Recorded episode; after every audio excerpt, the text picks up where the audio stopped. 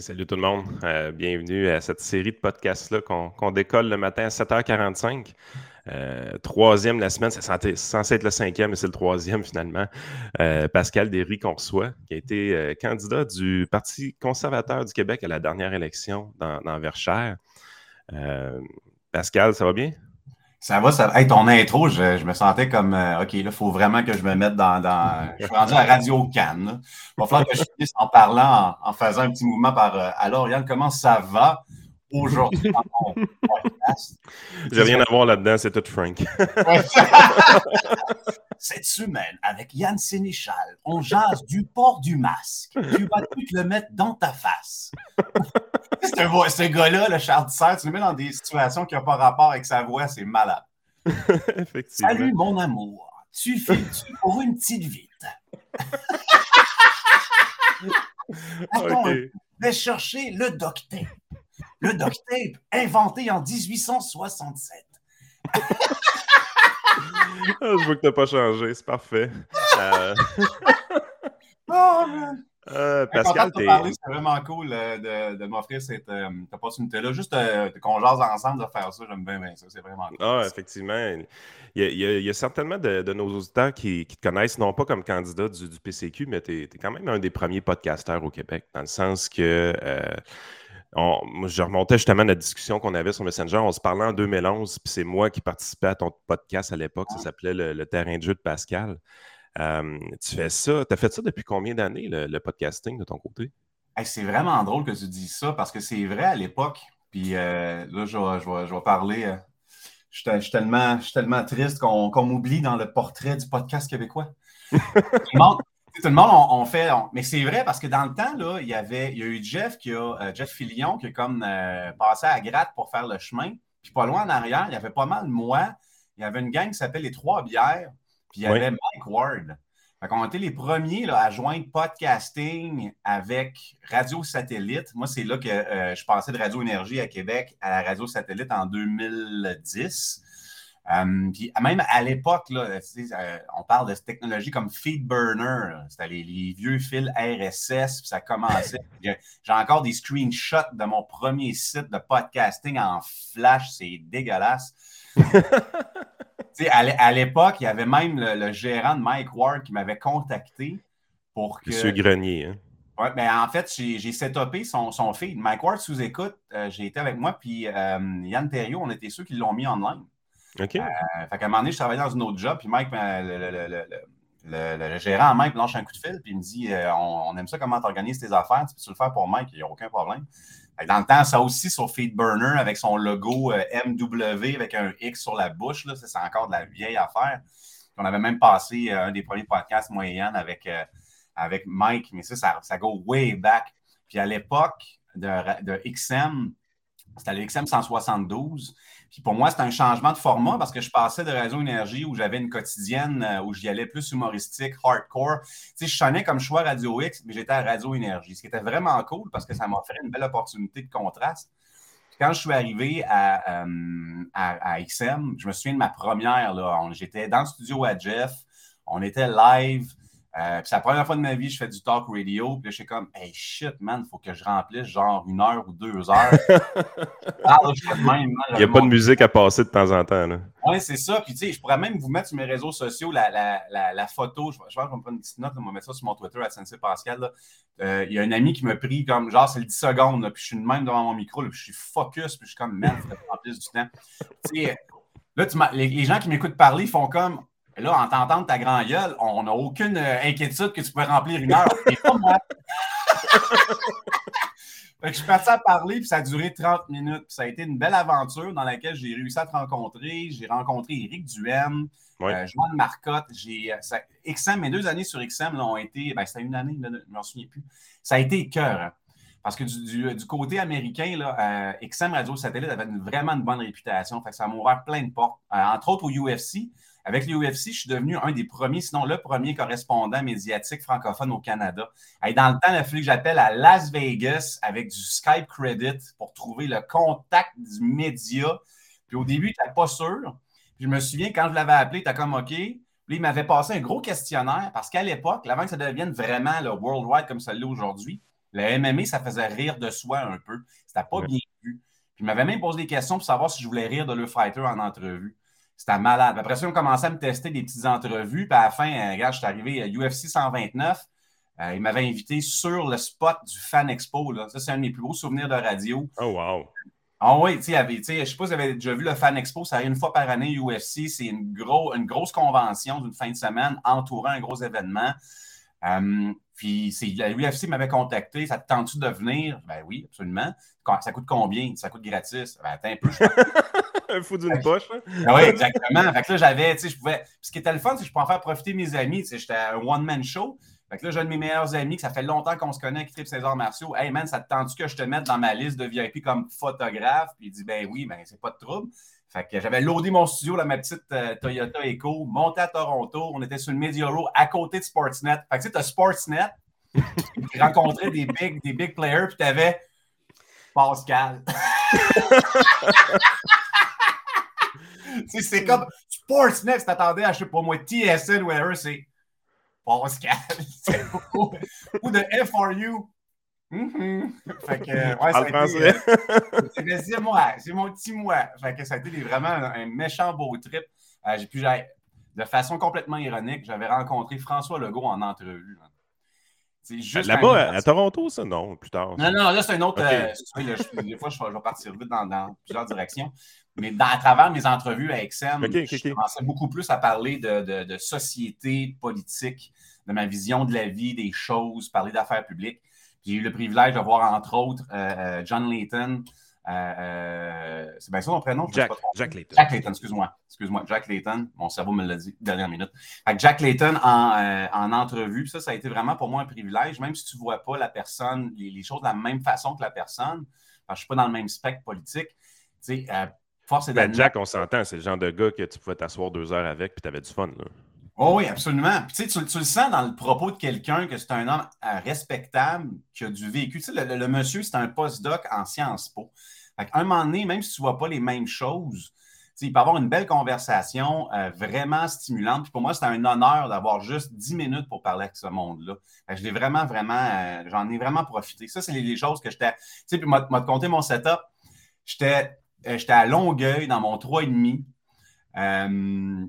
Quand je j'ai craché comme Je pense que tu le connais, Anthony. Hein? Oui, Anthony, c'est un de mes meilleurs amis.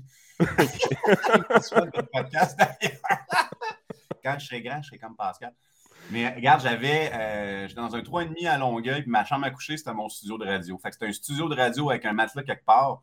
Puis je faisais mes entrevues avec Skype dans le temps. si tu voulais appeler, tu pouvais mettre des crédits et appeler les gens euh, pour, les entrevues. Fait que souvent, j'étais comme. Euh, quasiment en culotte de pitch parce que tu fais de la radio, tu ne vois pas, tu fais ton entrevue, 3-4 euh, cafés, puis... Euh, ah, mais tu as tellement raison de ce côté-là. Tu sais, je regarde toutes les... Regarde la plateforme qu'on utilise présentement, Restream. Imagine-toi, tu as ça en 2011 pour travailler. C'est pas la même game.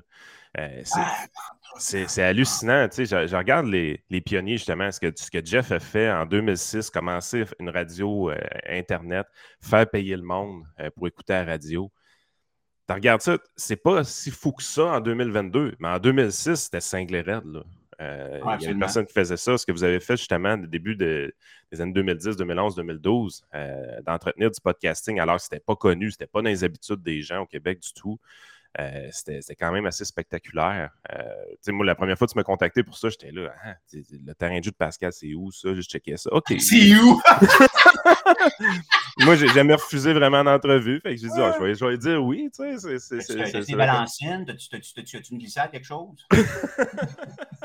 fait que tu sais, c'est vraiment, euh, ça a vraiment évolué parce que là, après, euh, aujourd'hui, tu as de la misère à rencontrer quelqu'un dans, dans, la rue qui n'a pas un podcast lui-même. Oui, puis en même temps, sais, à l'époque, pour qu'on puisse, parce que j'étais dans une situation financière qui était vraiment, vraiment serrée. Je venais de finir mes études, je venais de déménager à Montréal. J'étais un gars de Québec, très fièrement de Québec. Euh, jusque, je déménageais vers 2007. Euh, Charlebourg represent. Fait que, euh, tu sais, on n'était pas payé pour être sur XM. Là. Ouais. XM nous donnait le privilège. Jeff décidait pour le channel tu postulais, il checkait ta qualité. Si tu avais de la qualité, il te donnait un spot dans la, dans la semaine. Ce qui était vraiment cool, c'est que tu avais les coordonnées du satellite pour faire des uploads à Washington. C'était malade. Tu, j'étais chez nous à Longueuil, j'uploadais mon MP3 qui allait sur le serveur à Washington de XM. On était diffusé à la, à la, grandeur de l'Amérique du Nord. Ça, c'était vraiment tripant. Pardon. Je suis un fan de balle, pas comme toi, là, mais j'étais un fan de balle. J'étais un bon, un bon fan des Red Sox. Avec un de mes meilleurs chums qui était dans mon show, Eric. là, on se tapait des, road trips à aller voir les Sox. C'était vraiment cool de pouvoir écouter notre show genre en plein milieu de la 93. c'est euh, vraiment clair, clair, clair. Puis tu vois ton nom là, sur le récepteur. Tu sais, c'est tous des moments que je me suis dit, ça, c'est juste temporaire. Puis j'ai pris des photos de tout ça juste pour des souvenirs. Parce que c'est des privilèges qu'il faut apprécier parce que c'est tout le temps temporaire et éphémère. Tu sais, je, sors de là sans aucun regret parce que chaque moment, je l'ai vraiment apprécié. Et, quand je parle de mes shows de UFC, ça va l'air nono, là, mais mes moments préférés, c'était la bouffe gratis. dans la salle de presse, quand je recevais mes billets. Je pense que yes! pas le seul. Au centre mon Tu l'air d'un débutant devant le gars qui est tout euh, costume cravate, puis il parle de UFC à TVA. Il y, a, a, un air bête, il est gris, il est drabe comme trois quarts des personnalités qu'on a à TVA. Mais toi, tu es là, puis tu as, l'air un peu moins professionnel, mais man, je suis en train d'en profiter. Puis à la limite, c'est ça que les gens vont euh, apprécier dans ton approche à la chose. C'est que tu ne seras pas, alors ici, le combattant montréalais, Georges Saint-Pierre. C'est pas ça. Georges, je l'ai rencontré en scrum à un moment donné, j'avais des pics à la tête et il finit son scrum. Puis le gars, il dit Man, je peux-tu toucher à tes pics? Il a dit, hey, il a dit tes pics, il n'a pas dit ton pic, il a dit tes pics. Je fais comme, euh, OK. Je me mets de même. Mais ça, c'est mes meilleurs souvenirs, puis on l'a en photo. Mais c'est ces choses-là qui font qu'à un moment donné, je pense que tu te démarques, puis les gens tripent sur ton contenu au lieu de tout le temps follower la petite recette. Tu sais, je me souviens Énergie, je me pognais avec ma, directrice des programmes, la deuxième que j'ai eue, euh, je l'appelle l'épouvantail encore à ce jour. Euh, c'est à chaque fois, c'est comme il faut que tu fasses tes jeux de base. Comme c'est quoi tes jeux de base? Il faut que tu dises l'heure, la météo, oh, les lettres de la station. T'es-tu sérieux, là? T'es-tu sérieuse, là? Alors, je vais, faire une joke de pète, puis à la fin, je vais dire, allez, il fait 22 degrés à Québec, vous écoutez Énergie 98.9, voici euh, Chicara, ou euh, whatever, là. Quand on avait la toune de Grégory Charles, man, sa toune latino, qu'il fallait qu'on spin, sans bon sens. Tu sais, à un moment donné, j'ai pogné le top 10 à la place de PY, puis le top 10, là, en passant, là, je, vais, enlever le quatrième mur. Si vous continuez à appeler pour des décomptes musicaux de radio, parce qu'on reçoit les logs la semaine au lundi. moi, je savais c'était quoi le numéro un du vendredi à partir du lundi.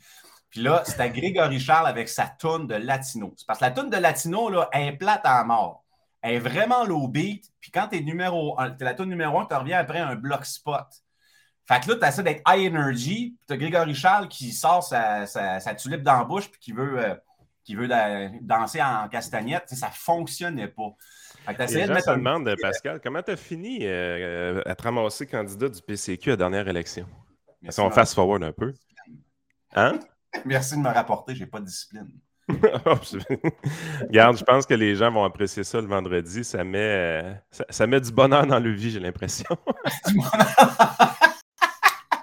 Mais en, fait, euh, je vais. Ouais, long story short, j'ai tout une personne très politisée. Euh, qui observent les problématiques ou des situations d'une façon assez macroscopique. J'essaie de voir les problématiques dans, leur ensemble, d'observer, d'aller m'informer, de réfléchir, puis de voir des chemins, des solutions sur toute problématique. Euh, puis, à l'époque de XM, c'est pour ça, entre autres, j'ai parlé à toi, à Joanne, à Eric. J'ai même rencontré euh, François Legault, ironiquement. Il venait de former la CAC dans le temps du logo avec plein de petits carrés. C'était ah, lettre en or. Puis, il parlait de la, la, position autonomiste du Québec. Puis, même lui, il avait de la misère à, à pouvoir le définir correctement, comme c'était marqué gros nationalisme en arrière avec un rebranding d'un autre crémage qui goûtait le chocolat. Euh, j'ai tout le temps eu mes visions des choses, puis la, la, façon de voir. La société du Québec me perplexe et me passionne dans son étude. Euh, à tort ou à raison.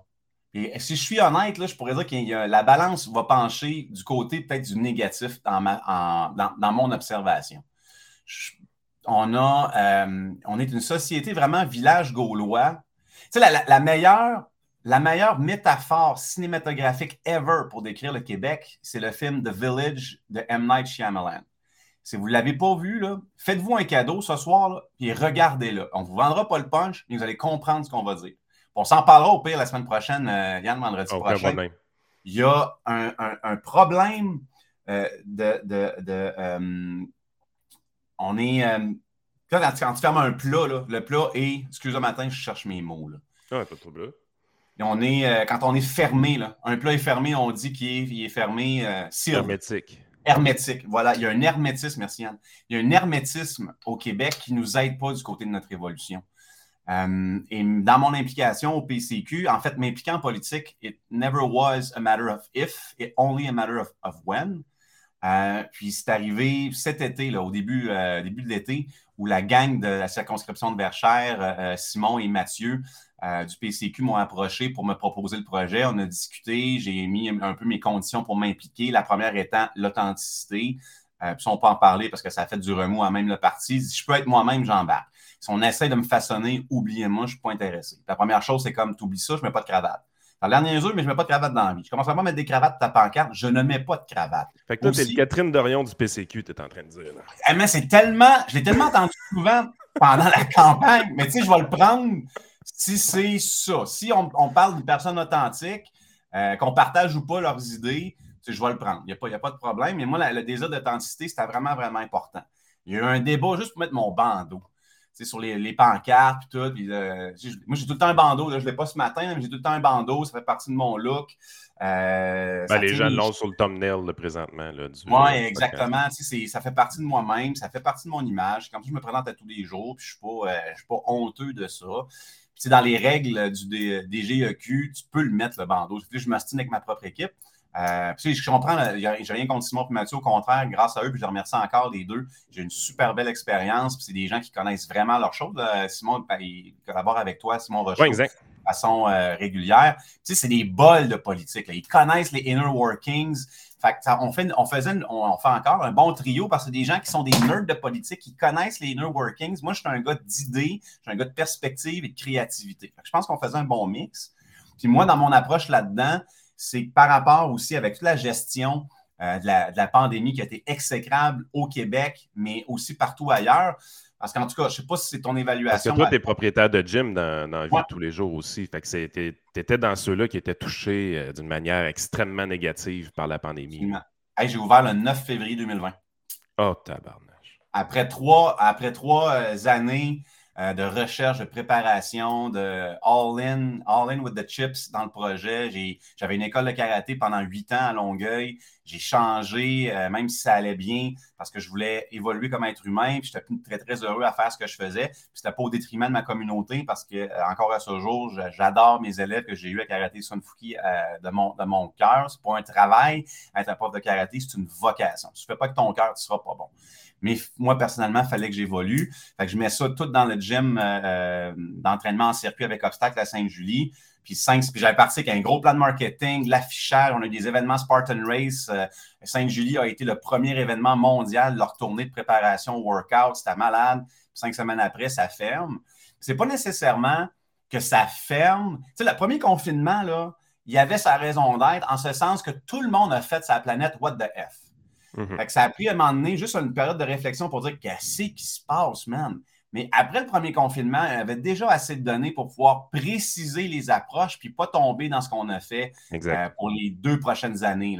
Euh, les gyms, on attend, les centres d'entraînement, on attend encore, euh, autant soit peu, une certaine semblant d'étude qui dit qu'on était un lieu de propagation. si vous regardez à ce jour sur le site de l'NSPQ, il y a des statistiques qui sont très bien faites. D'ailleurs, l'NSPQ, on dit des fois le Québec là, est poche dans tout, mais euh, euh, des fois, on score fort. L'INSPQ ont des sites très, très bien faits si on compare, entre autres, là, à, l'Ontario puis celui incompréhensible de l'Alberta. On a vraiment des beaux sites pour, euh, pour les statistiques COVID. si vous regardez dans les lieux de, transmission, le, le, travail est en haut mais sur le premier échelon du podium de façon assez dominante. Les gyms est mentionné partout. En fait, la petite ligne en bas, on est dans autre. Mais on a été une des industries, avec la restauration, je dirais la restauration est le plus touchée. Pourquoi? Parce que la restauration, ça a été des pertes de dizaines de milliers de dollars de nourriture. Présentement, c'est une industrie qui a peine à se relever parce que euh, ça a tellement affaibli, affaibli leurs ressources humaines, ça n'a pas de sens. Tandis que les gyms, au moins, on n'avait pas cette perte-là. Quand ils disent on roule, nous autres, tu tournes la cloche, tu passes un, un, un, un lingette, puis c'est fait. Lingette, puis c'est fait. Les, restaurants ont vraiment mangé une shot. Moi, c'était plus sur la, la, maudite désinformation du gouvernement sur l'état des, l'état des centres d'entraînement, la peur que ça a généré. On avait l'impression des bouts que tout le monde se frenchait d'un gym. Là. Tu sais, je veux dire. non, mais sérieux, tu les écoutais parler, puis c'est comme si.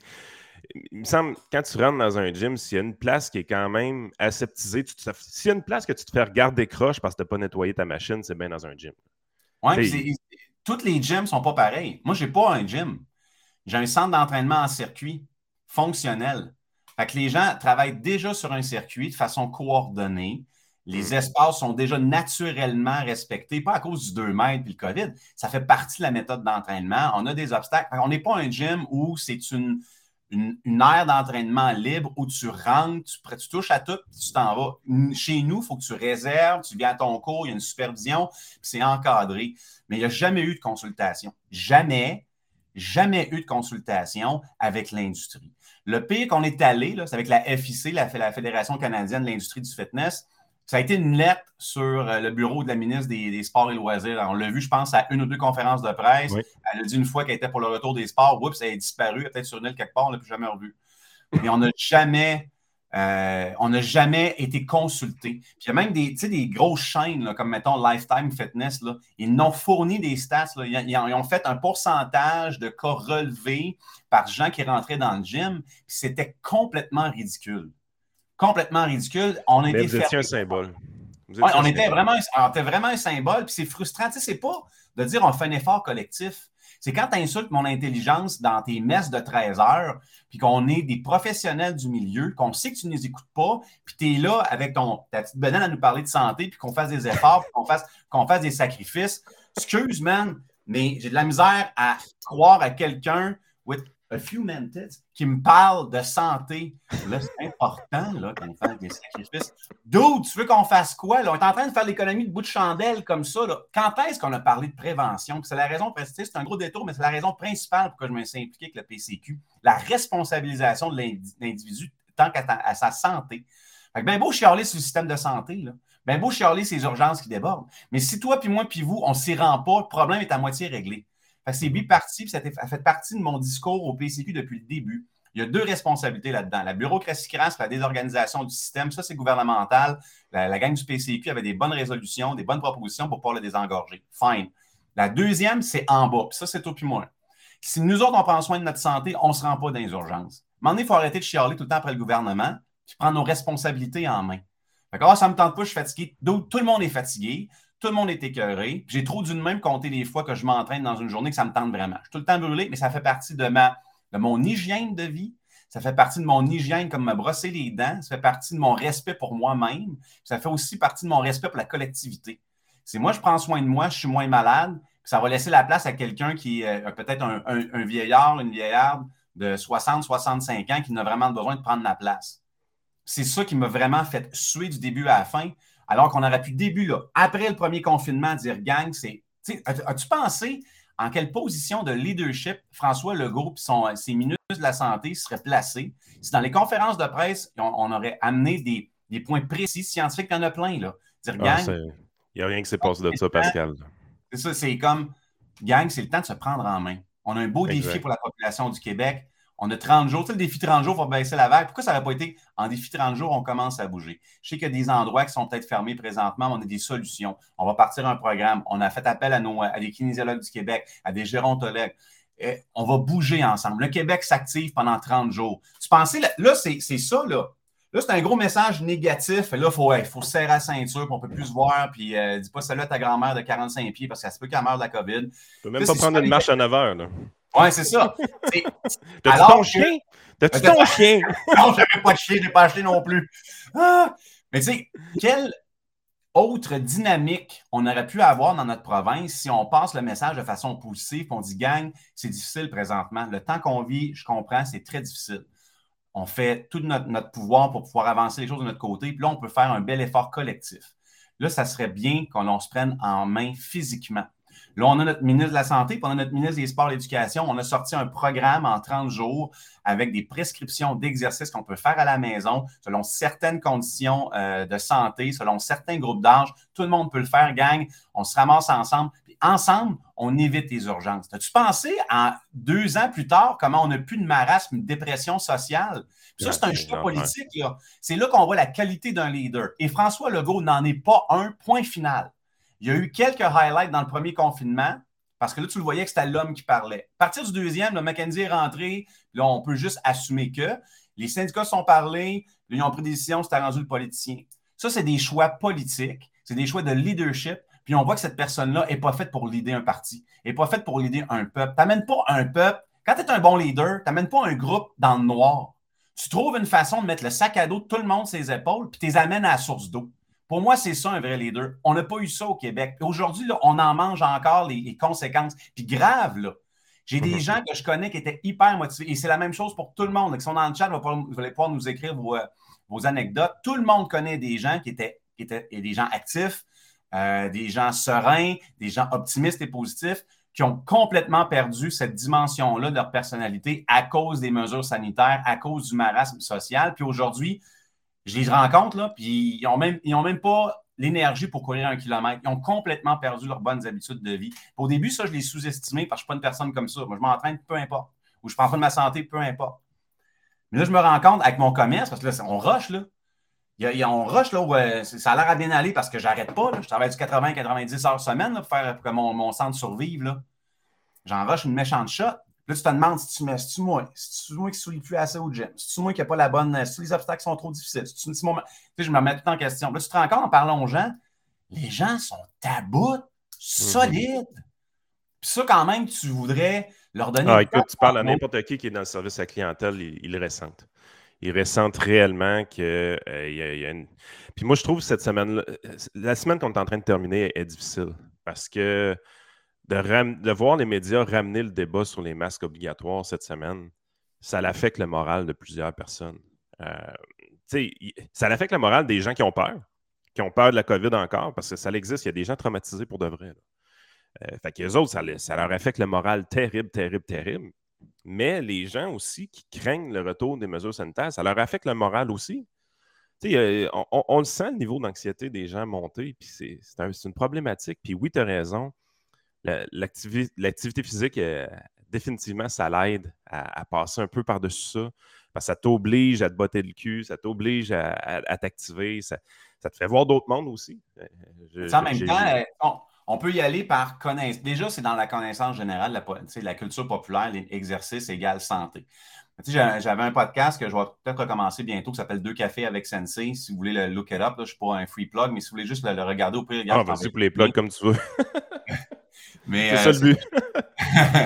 mais je, faisais des lives. Euh, puis je dis je faisais, ça va revenir, mais euh, je suis un one-man company. Je fais tout au gym. J'ai des gens qui m'aident, mais je suis overload. Là, puis comme tu le sais, faire un, podcast, c'est hyper demandant. J'en avais deux, un, un anglo, un franco. Fait qu'à un moment donné, c'était vite le burn-out ou si tu fais un podcast. Fait que j'ai évité le burn-out mais euh, j'ai un, podcast Deux cafés avec Sensei où je discute justement des résumés scientifiques de recherche sur le renforcement du système immunitaire par l'activité physique. J'ai même parlé, un de mes premiers, où j'ai parlé de, de l'effet de la vitamine D sur les systèmes immunitaires. Ça, c'était quelque chose sur Twitter. Oh là là!